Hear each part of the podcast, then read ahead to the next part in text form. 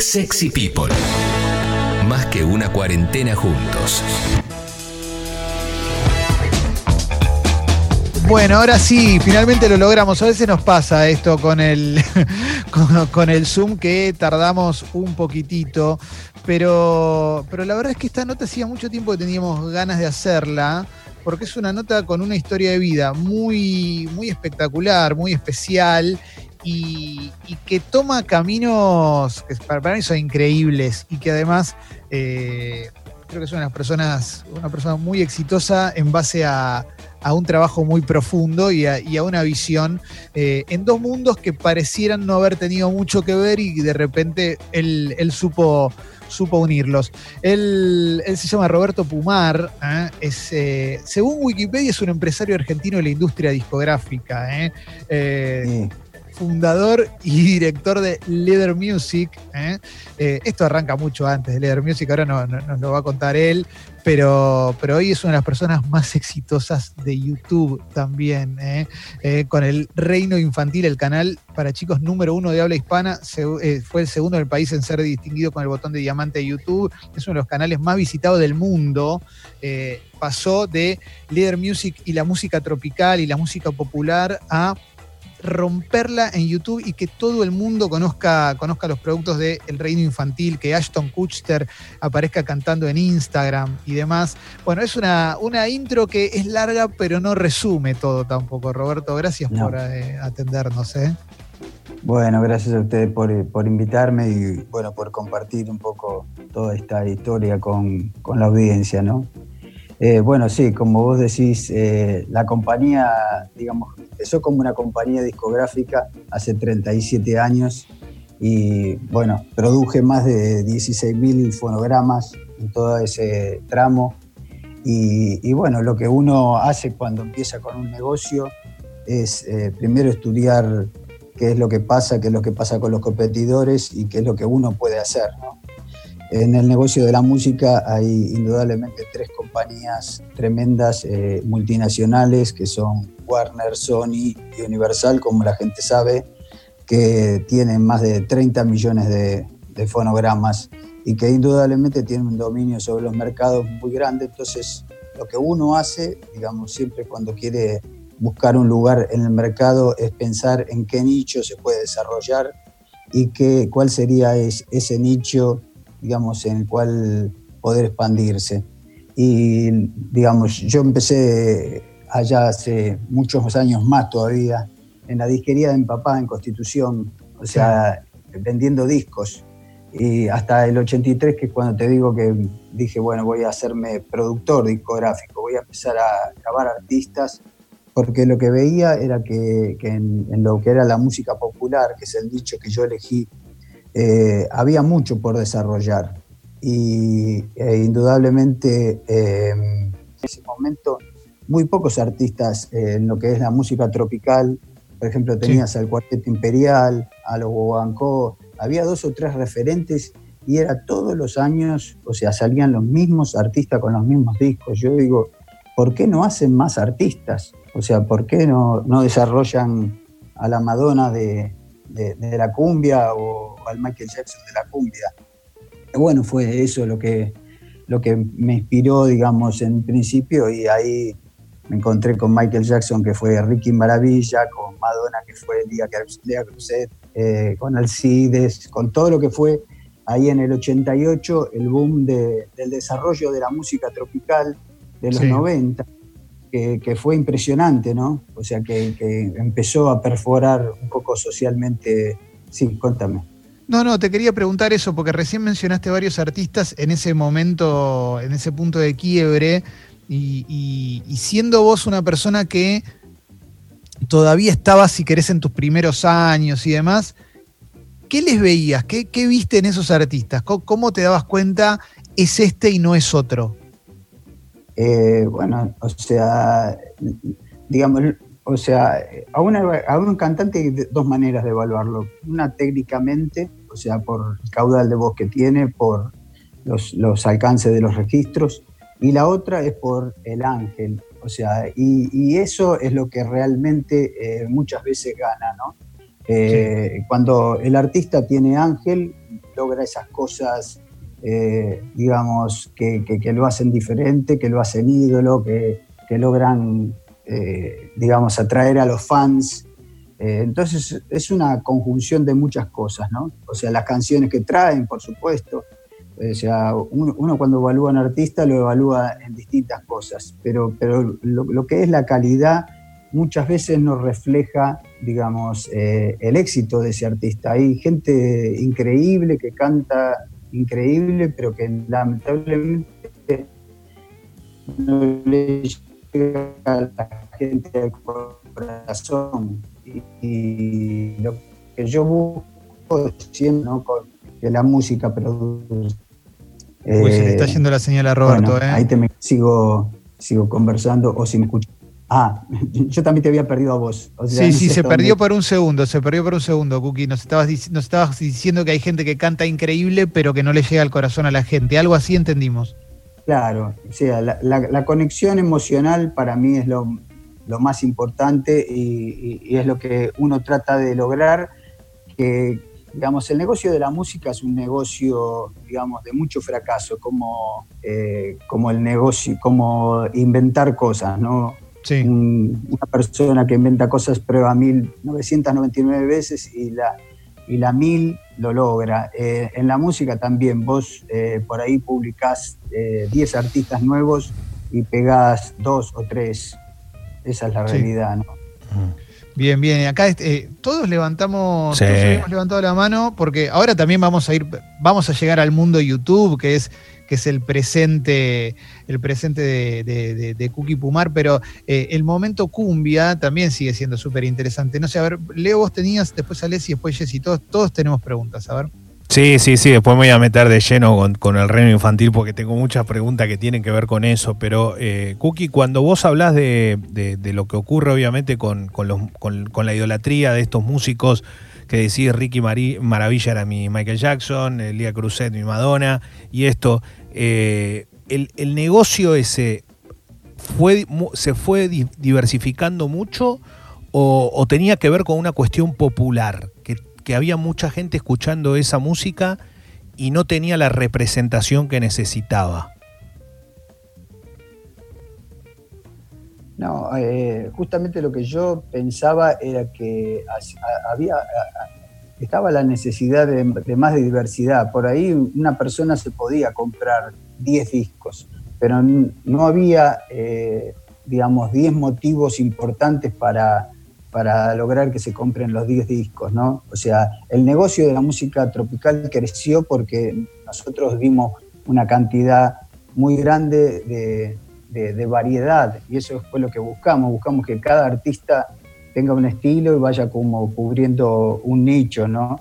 Eh, bueno, después lo que pasó, bueno, con artistas que después fuimos desarrollando como Gilda, Ráfaga, Walter Olmos, ¿no? con, todas historias muy, muy fuertes, Leo Mattioli, o sea, así, digamos, eh, esos fueron los comienzos, ¿no? Los comienzos fueron Ricky, Alcide Lía, todo eso, eh, que empezamos, pero después, bueno, empezamos a, a, crear todo un, negocio impresionante que también fue acompañado de, un desarrollo, o sea, las bailantas que le llamaban bailantas, eran lugares, muchos de piso de tierra o, o lugares, digamos, muy populares empezaron a transformarse en discotecas, esa época de los 90, ¿no? cuando empiezan a cerrar todas las, fábricas, llega Menem y todo importado, y entonces esas fábricas que empiezan a cerrar y se empiezan a transformar en, justamente en bailantas, en discotecas, esos empresarios que empiezan a invertir y a montar lugares muy lindos a donde indudablemente se empieza a crear todo un negocio eh, grande también, el negocio del baile, el negocio de bebidas, el negocio de espectáculos, o sea, fue todo un circuito virtuoso hasta que lamentablemente termina eh, cuando pasa lo de Cromañón, ¿no? que lo de Cromañón empieza a... Eh, llegaron a existir 40, 70 bailantas en Capital Federal y Gran Buenos Aires, ¿no? en lugares que todos los sábados tenían dos o tres artistas por noche y, todo eso fue un desarrollo monstruoso que, movió millones de personas y que, se fue perdiendo, ¿no? Porque empezaron cuando eh, pasó lo de Cromañón, eh, empezaron a cerrar eh, bailantas, se empezaron a poner muy rígidos y todo eso, todo ese fenómeno cultural también diría, se perdió o sea, de alguna manera, por eso hay toda esa, eh, digamos, ese recuerdo tan fuerte hacia lo que fue la cumbia de los 90. Cookie, en, tu relación con la cumbia, en esto que, nos contás, eh, trabajaste con un, arco de artistas que es, es, inmenso y tuviste los mejores nombres. Por, los nombres que mencionás, son un montón de nombres que trascendieron. ¿Qué es lo que a vos te motiva después a probar en YouTube para convertirte en el rey de YouTube, en definitiva, porque, porque hoy el reino infantil eh, es prácticamente una de, de, acá de Argentina, seguramente es lo más visto y, en el mundo es de lo más visto. Eh, ¿qué, es lo, es lo que te lleva a decir, bueno, voy a ir por otro lado, que no se parece tanto a esto? Bueno, eh, no, es así, digamos, o sea, lo que ocurrió, o sea, digo, a una empresa, uno dice, bueno, esta es mi empresa, esto es lo que me gusta hacer pero realmente, eh, eh, eh, digamos, el entorno te condiciona. Cuando cosas en el entorno empiezan a cambiar, o sea, vos tenés que cambiar, si no, desapareces, por más grande que seas. Esa es la realidad y lo que le está pasando a muchas empresas.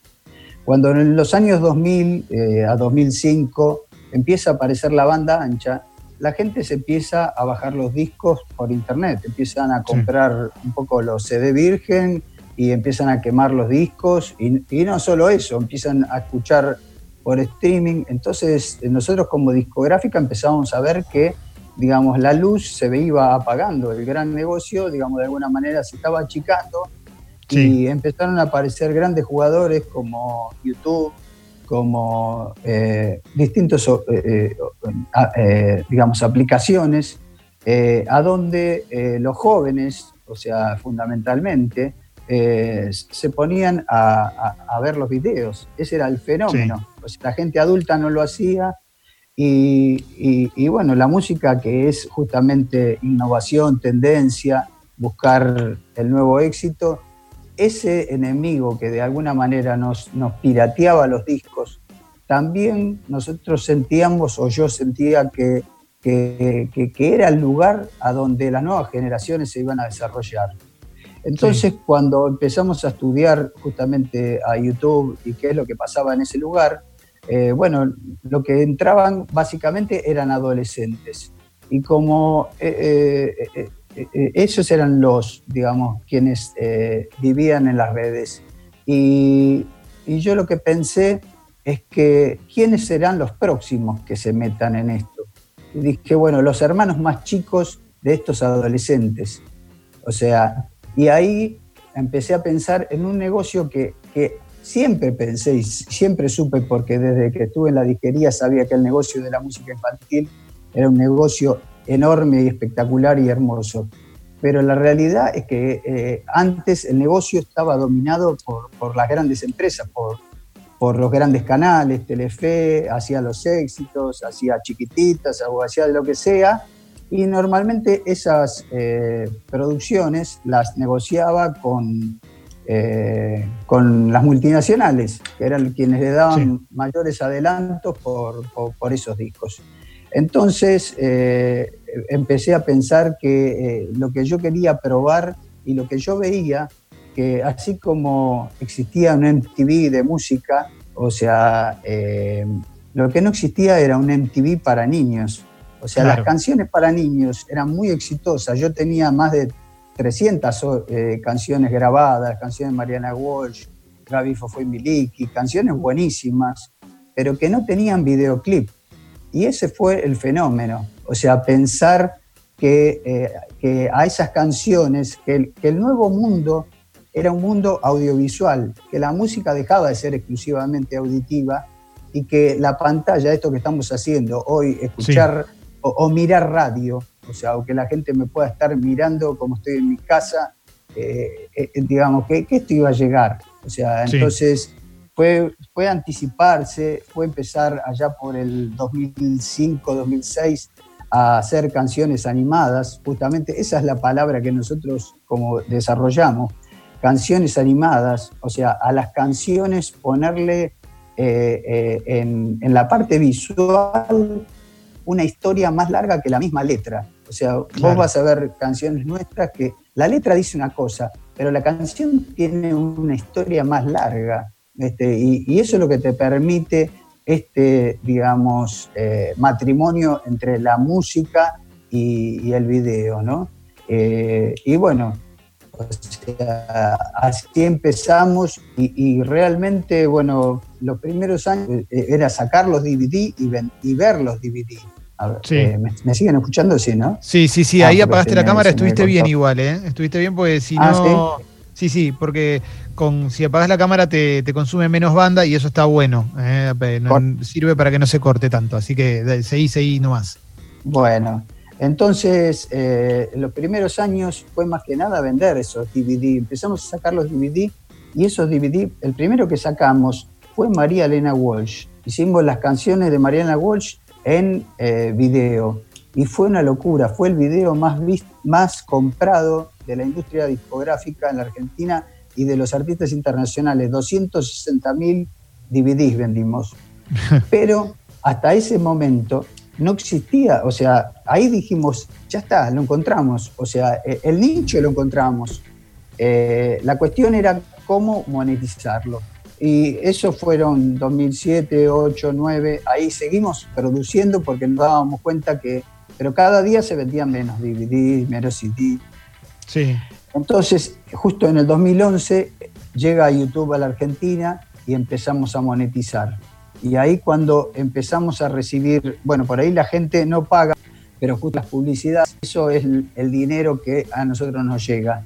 El 50% de, esa, de ese dinero nos, eh, nos viene a nosotros y todo eso llevado a, a, los millones de, vistas que, que, logramos en el mundo. O sea, eh, nos cambió el negocio. O sea, es como que ¿Te puedo frenar ahí un segundo? ¿Te, puedo hacer eh, frenar ahí un segundo? Porque hay algo que me interesa que eh, hablaste de monetizar, de, cuando empezás a monetizar y demás, que es algo que mucha gente obviamente se pone a hacer contenido para YouTube a ver si lo logra y por supuesto que no lo logra todo el mundo, pues si no sería, sería imposible.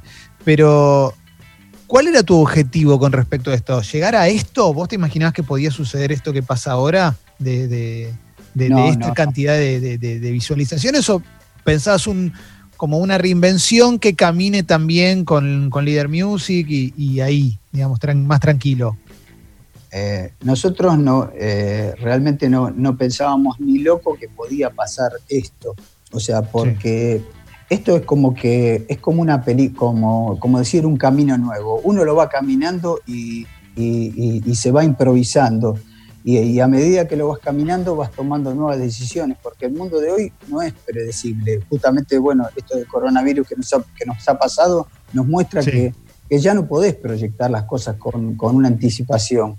Y la realidad es que pensábamos, yo me acuerdo que le decía a mi director digital en ese momento, digo, vos pensás que podemos estar entre los 600, estábamos en ese momento creo que en 1950, ¿no? Del mundo eh, pero ya nos iba bien.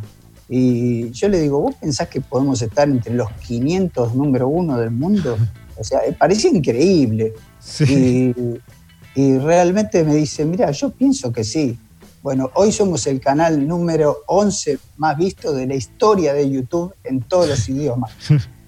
O sea, y, el número uno en español, ¿no? Por lejos. Cookie, perdón, pero esto es una locura, pero voy a dar un ejemplo, ¿no? Pero la vaca Lola, que es tan conocida para todos nosotros, eh, tiene más de mil millones de visitas eh, en, el video de mil millones, ¿ok? Mil millones. No, no, siendo, sí, mil millones. Entonces, cuando vos agarrás y te, ven esos números, lo primero que haces, yo me imagino, si me pongo en tu lugar, más allá del negocio, es, che, a ver de dónde lo están mirando, porque eso es lo primero que te puede ¿Qué, es? ¿Es en todo el mundo? ¿Es en una parte en particular? ¿Dónde es? Porque yo lo he visto, he estado en otros países y vi que los chicos lo miraban. Entonces digo, no, esto no puede, es una locura.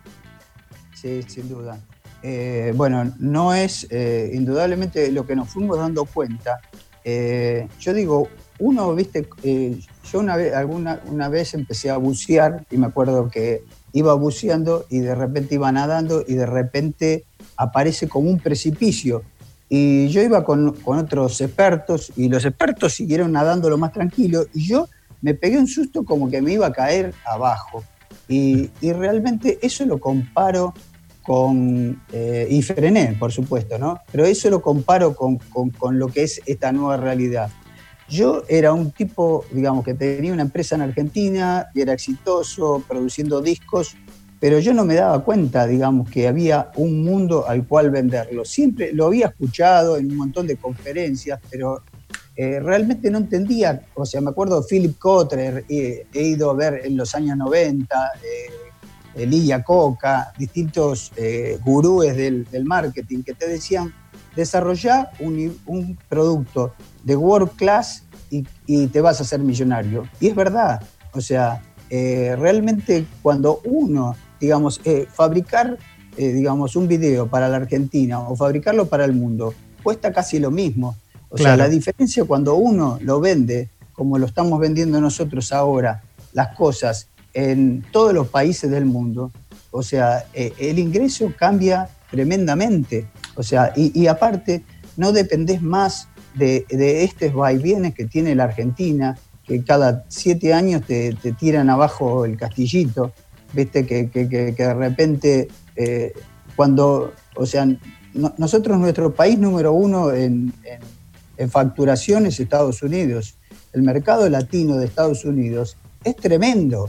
O sea, eh, los latinos de ahí tienen euros, tienen dólares, digo, perdón, y, la realidad es que eh, cada visualización de Argentina, eh, cada visualización de Estados Unidos es, es, el mismo importe que 14 visualizaciones de Argentina. O sea, me tienen que ver 14 veces para ganar lo mismo que gano con una en Estados Unidos.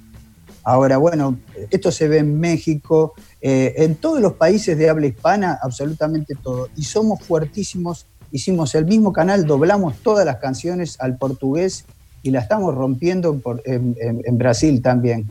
O sea, nos va muy bien eh, y, aparte hemos desarrollado el merchandise, más de 400 productos, mochilas, sábanas, toallas, más de 400 productos que vos hoy entras al corte inglés en, España y es increíble, ves más eh, la vaca Lola o Bartolito que, los, mejores productos del mundo.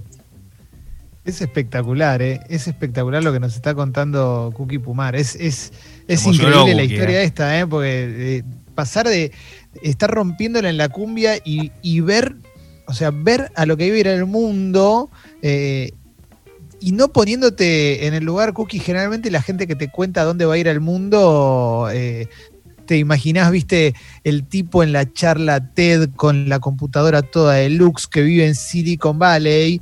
Y, esto es eh, mm. una historia de acá, es una historia argentina, viste, de, entender el negocio, ver para dónde va. Eh, y, demás, ahí lo vi a Alexis que levantó la mano, Cookie, así que vamos con la pregunta de Alexis, si te parece. Hola, Cookie, ¿cómo estás? ¿Qué tal, Alexis?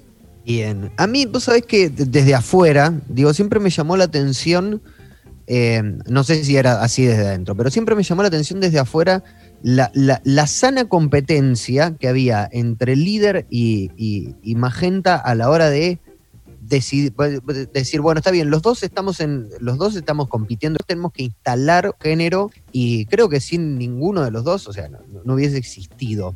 Digo, no sé, vos tenías a Red y Red tocaba en el pleno sábado, por más que era de Magenta, y ellos tenían a otro artista y tocaba en Tropicalísima.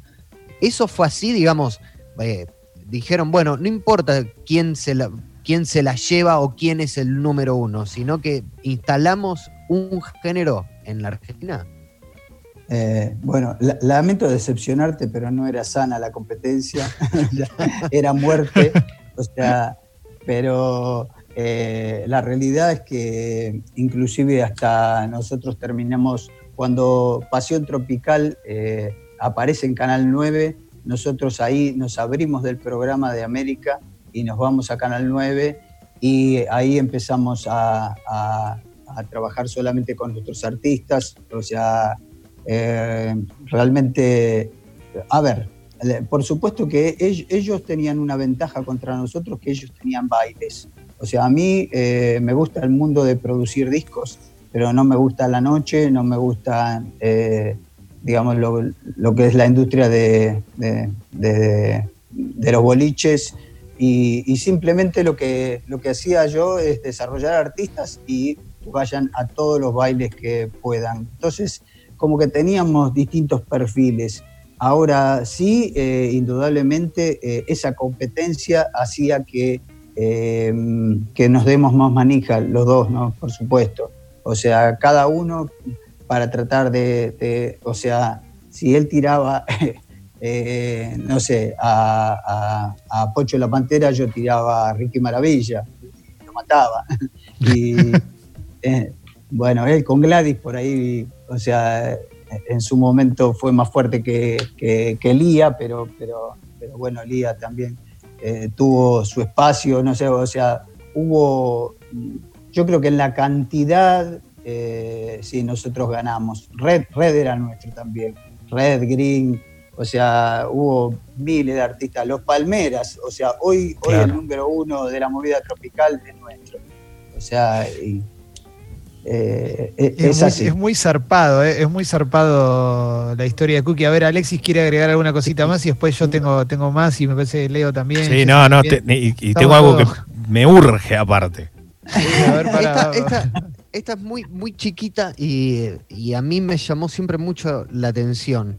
Porque vos empezaste en una disquería en Constitución de tu viejo y 15, 20 años después, en un año con un sello que habías armado vos, eh, tenías 5 de los 10 discos más vendidos de todo el año peleando contra Sony, contra Universal. Digo, líder en el 97 tuvo los 5 discos más vendidos del país. ¿Cómo, ¿Cómo es eso? ¿Cómo llegás?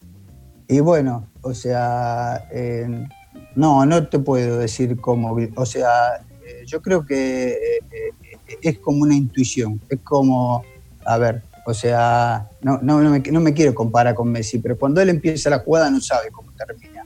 O sea, uno piensa que el tipo la sabe todo, eh, o sea, que dice voy a, tomar por acá, por la izquierda, y así. No, no.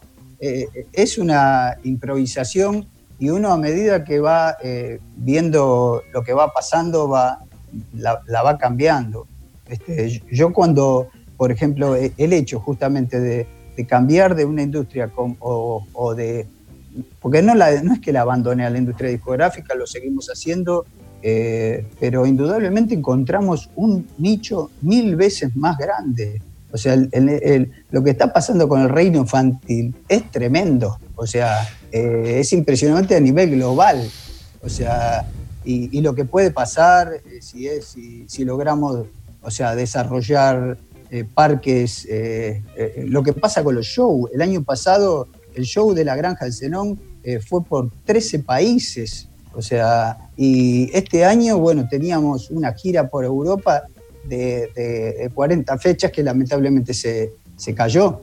Pero, pero bueno, o sea, hay, hay mucho por hacer. Pero vos querés hacer como, como, como tu Disney, digamos, como, como un. Me vuelvo loco. Porque dijiste parques y me imagino. Eh, esto te lo pregunto también porque, mira, eh, decías que hablabas del fenómeno y hay un mensaje de Nueva Jersey acá. Julia, Nueva Jersey, dice: Mi sobrina es peruana, barra puertorriqueña, nacida en Nueva Jersey. Tiene un año, le fascina la vaca Lola y quiero comprar merchandising. O sea, eso es el, tipo de mensaje que están llegando para vos, Cookie. Eh, y, que vaya a Amazon. Eh, en Amazon hay. anda, a Amazon, que ahí, que ahí lo tenés, Julia. Ah, o Walmart de Estados Unidos. Cookie, ¿te gustaría tener un hacer una suerte de, gran parque dedicado al reino infantil? Eh, sí, sí, sí, por supuesto. O sea, la realidad es que eh, vamos por todo, digamos. O sea, eh, vamos a comprar Disney. No, no, me vuelvo, no, me, vuelvo loco, me vuelvo loco. Esto es espectacular eh, Cookie, ¿cómo, eh, hay algo que siempre me llamó la atención y es, no sé, voy a un, tema en particular, ¿no? Porque son tantos y tantos videos, tantos millones, cuando vos entras a YouTube con el reino infantil, todo lo que genera, no sé, la bombachita, que tiene 700 millones de visitas y, en el video. Y yo quiero saber, eh, la canta Ricky Maravilla. Entonces, ¿cómo es combinar eso? Digo, Ricky Maravilla es el, número uno de la historia de la cumbia, si lo puedes llamar de alguna forma, pues fue el primero que emerge y que se hace el símbolo. Pero por otro lado, es un tipo que lo están escuchando 700 millones de pibes, padres, cantando la bombachita. Entonces, yo quiero saber cómo, es que. Claro, cuidado, cuidado. ¿Cómo es que combina eso y cómo lo trabajás vos con el artista también? O sea, esto o, se da de forma casual. No, esto es, es, así. O sea, cuando yo busco las canciones para... Eh, eh, estamos hablando como 10 años atrás. Cuando, ah, cuando la pegamos con, bueno, con, con lo de Mariana Walsh, después lo primero que hacemos es el primer volumen de La Granja del Zenón. Y eh, cuando estamos eligiendo las canciones, resulta que eh, yo pienso en El gallo y la pata, eh, que era una canción de Ricky Maravilla. Ricky Maravilla era un artista para adultos, pero en todos los discos hacía canciones de animales, canciones infantiles. Y entonces yo decía, pero tenemos que este, tendríamos que sacar una edición de todas las canciones infantiles para niños. O sea, porque en definitiva la gente grande sí se enganchaba con esa canción para niños, pero no tanto como cuando cantaba Que tendrá el petizo, por supuesto. Pero cuando yo empiezo a buscar las canciones, digo, los chicos, los niños no discriminan. O sea, un niño no diría esto es una cumbia, y no la voy a escuchar. Y el ritmo le va a gustar. Entonces hice una prueba en ese primer disco y, metí eh, eh, El gallo y la pata. Y fue un bombazo, fue una locura. Empezó a crecer. El gallo y la pata eh, es la que, bueno, están entre la vaca Lola y el gallo y la pata, se llevan poco. Una tiene 1030 o 1070 millones eh, están muy ahí. Pero lo que yo hice es agarrar y, simplemente tomar esa canción que habíamos grabado en el año probablemente 90, 91, o sea, y, meterla y, hacer la animación. Y la canción que era para adultos se transformó en una canción para niños porque era una canción inocente. O sea, en realidad Ricky tiene algunas de animales que para mí tienen como una doble intención, indudablemente no las uso. O sea, eh, son todas de duplas, ¿no? Estoy viendo acá, Cookie, perdón, eh, estoy viendo acá los nombres de las canciones de Ricky. Tenemos el gallo y la pata, el pavo y la pava, ¿eh? el pingüino y la gallina, los monos y las monas, el mono y la jirafa. Bueno, esa era una, forma que, tenía, que tenían de componer, ¿no? realmente había mucha, digamos, mucha creatividad y, y realmente eh, justamente eso, ¿no? ¿Cómo esa canción? Porque si vos te fijas, eh, entras a internet y la, y la buscas cantada por Ricky Maravilla, eh, o en su, en su página web o en su, o en su canal, y realmente tiene muy pocas vistas, porque no es que le interesa a los chicos Ricky Maravilla, ni se dan cuenta. Es más, Ricky, Maravilla fue un artista éxito fundamentalmente en la Argentina. O sea, ahora, o sea, la canción, el, 80 o el 90% de lo que se consumió eh, fue en el resto del mundo. O sea, la voz de Ricky Maravilla trascendió eh, en México, en Estados Unidos, en España, en todos lados. Esta es la realidad. Eh, acá tenemos pregunta de Jessy Cookie también. Cookie, me quedé pensando en algo que dijiste. Que no había venido. Digo, no, sí, sí, tengo preguntas, pero me quedé pensando en algo que dijiste al principio de la nota que tenía que ver con el carisma de los músicos. Y quería saber si te pasó, recordás algún caso, por ahí no hace falta que des nombres, pero de músicos que eran muy buenos, pero les faltaba el carisma y también, incluida la pregunta, si eso se puede lograr, si se aprende, qué es más difícil de conseguir. Eh, no, no, no se puede lograr. Eh, eh, eso es una, realidad. una buena canción, o sea, eso es cuando decimos One Hit Wonder, o sea, un, éxito de una sola canción, que a veces un artista, porque tiene una gran canción, a pesar que no tiene esa magia, de repente tiene un gran momento, tiene un éxito, pero después en el, tiempo no, perdura.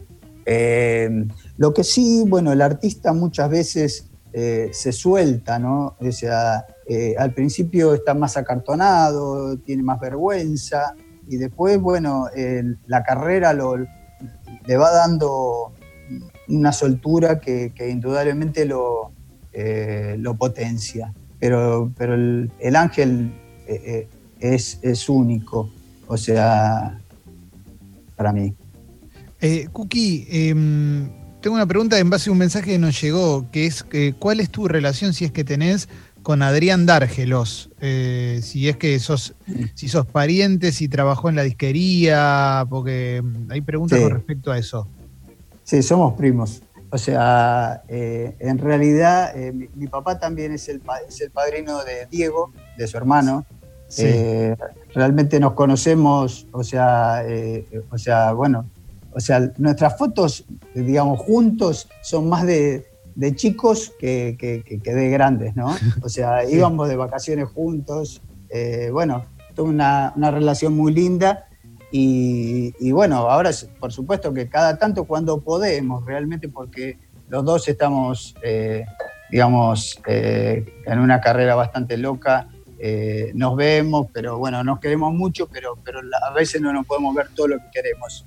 A, mí lo que me gustaría preguntarte con respecto a eso ahora que dijiste es si en el momento entre que, entre que Babasónicos aparece y entre el año en el que explotan, ponele, ponele que explotan con, en 2001 con Jessico, una cosa así, más o menos, si bien les iba más o menos bien, pero la explosión grande fue en ese momento y que sacaban esos discos que eran elaborados, que, no eran para todo el mundo y demás, hablaban de música, con vos le dabas consejos o intercambiaban opiniones, eh, siendo vos una persona que ya la había pegado con la música 100% popular. Mm, bueno, algo, algo, em, algo hablábamos, ¿no? Pero eh, Adrián eh, realmente es un talento, mm, digamos, impresionante, ¿no? Sí, es un genio. y a veces sí. Pero a veces los artistas cuando están demasiado adelantados, o sea, tampoco la gente los entiende. O sea, eso es lo que pasa. Hay un timing a veces para las cosas. Y, lo que yo le decía a, Adrián, porque, claro, cuando él sacaba todos esos discos, Sony no me da bola. Bueno, Sony tiene 4.000 artistas y realmente hasta que vos no revientes, indudablemente no te van a dar bola, porque las compañías le dan bola al artista que está arriba. O sea, saben que con esos cuatro primeros son con los que tienen que. En este momento la lista de prioridades es esta. Bueno, o sea, hasta que vos no llegás a estar ahí arriba, lamentablemente eh, tenés que empujar vos también. O sea, y tenés que visualizar cosas y, bueno, o sea, Adrián tuvo que, eh, digamos, porque en ese momento, bueno, el rock eh, era otra cosa y él ya estaba haciendo otra cosa y eso estaba buenísimo. O sea, todo tiene un tiempo una época, bueno, yo desarrollé todos los primeros discos de Cristian Castro, ¿no? Y Cristian, bueno, venía con, eh, con nosotros, lo traíamos a la Argentina, lo llevábamos a lo de Tinelli, a, bueno, todos los programas importantes. Y justo daba la casualidad que en ese momento Alejandro Sáenz también, o sea, él se estaba desarrollando con Pisando Fuerte. Y entonces me acuerdo que él me decía, che, me dice, yo me rompo el culo para venir acá a la Argentina, qué sé yo, dice, pero le digo, mira, lo que vos haces es increíble, le digo, lo que pasa, le digo, eh, tenés que insistir, le digo, porque la gente no te entiende todavía. Le digo, esto es como, le digo, mira, cuando vos pones una canción en radio, hay 10 que dicen, ya me lo voy a comprar. Y después hay a los dos meses, a los tres meses o a los seis meses, por ahí el disco se transforma en éxito. La gente por ahí tiene que escuchar mil veces una canción para decir, me encanta esta canción. O sea, y, al artista a veces le pasa eso también. O sea, eh, eh, bueno, Alejandro Sáenz terminó siendo quien terminó siendo, claro, porque él decía, ¿por qué eh, vos con Cristian tienen tanto éxito y, yo todavía no lo tengo? más, o menos era esa la pregunta. ¿viste? Pero bueno, la carrera dijo, dio la respuesta, ¿no? La, historia dio la respuesta de, quién era Alejandro y, el talento que tiene, increíble, ¿no? Eh, eh, creo que Esta nota, esta nota fue, esta nota es espectacular. Em, vamos a, vamos a cerrarla. No sé si Leo, vos querés agregar no, más, porque te vi ahí.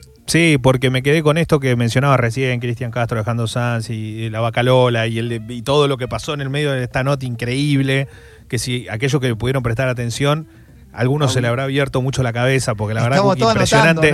Eh, claro, andamos todos con el papel anotándola, pero yo te, yo te quiero preguntar si a vos te queda alguna cuenta pendiente en particular, ya sea con un artista o ya sea con algo que tengas proyectado a futuro y o, que lo tengas pensado o que lo tuviste pensado y no lo pudiste hacer, lo digo de tu laburo y de tus cosas, ¿no? Mm, no sé, a ver, eh, yo digamos, pienso que, justamente eso, que el camino te va llevando, o sea, pero lo que veo es que cada día eh, hago cosas, eh, digamos, más grandes, más trascendentes, o sea, y, y realmente no por supuesto, uno puede hacer más, eh, pero, pero justamente un poco lo que decimos, ¿no? Desde acá, desde Constitución, desde la Argentina, desde una compañía discográfica, o sea, está bien, o sea, lo, que hice está bien y lo que estoy haciendo eh, estoy súper conforme, esa es la realidad. Ahora, se puede hacer más, sí. Eh, ojalá que te comas a Disney, Cookie. Eso sería hermoso. eso sería espectacular. no, no, no. Son, tremendos, son, son increíbles, viste, los Disney, pero yo lo digo como, como una broma, pero, pero realmente, mira, una de las cosas, eh, el fenómeno del Gangnam Style. Un artista coreano, acuérdense ese momento. Es, eso para mí tuvo una lectura. Cuando, yo, cuando un artista coreano independiente no tenía compañía discográfica, se transformó el número uno del mundo, dije, yo también puedo ser número uno. excelente, excelente, claro que sí. Claro que sí. Porque e, eso te estaba mostrando lo que estaba pasando en las redes, porque uno tiene que entender cómo el contexto cambió, cómo las redes nos llevaron, en vez de estar en Argentina, yo desde Argentina estoy pensando en Francia, pensando en Italia, pensando en, España, pensando en el mundo, ¿me entendés? Y, te da la posibilidad de hacer cosas, primero empezar a gastar mucho más en una producción, o sea, eh, bueno, o sea, pero, a ver, eh, la teoría está bien, pero después hay que llevarla adelante, ¿no? O sea, después hay que fabricar los 400 productos, después, bueno, para, para eso, digamos, también tiene que tenés que tener muy buenos complementos, tenés que ser buen empresario, o sea, porque no es, o sea, todo lo mío no pasa por el oído, pasa por un montón de lados, y por un montón de colaboradores que indudablemente también entienden de cosas que yo no entiendo, y uno tiene que también eh, no pensar que, es Fumanchu, sino que, que necesita de esos colaboradores para lograr el resultado. Cookie, estuvo buenísimo escucharte. Eh. Siento que, aprendimos un montón. La verdad que teníamos muchas ganas de hacer esta nota hace mucho tiempo y, te agradecemos que, te hayas copado a, hablar con nosotros durante casi una hora. Así que eh, mil gracias, Cookie, en serio. gracias por haberme dado tanto tiempo y bueno, ojalá que le haya gustado a la gente, que eso es lo importante, que, que se motiven, que se motiven a hacer lo que, lo que puedan hacer. Ahí va, ¿Eh? ahí va, Cookie. Un abrazo enorme, gracias. Un abrazo, chao.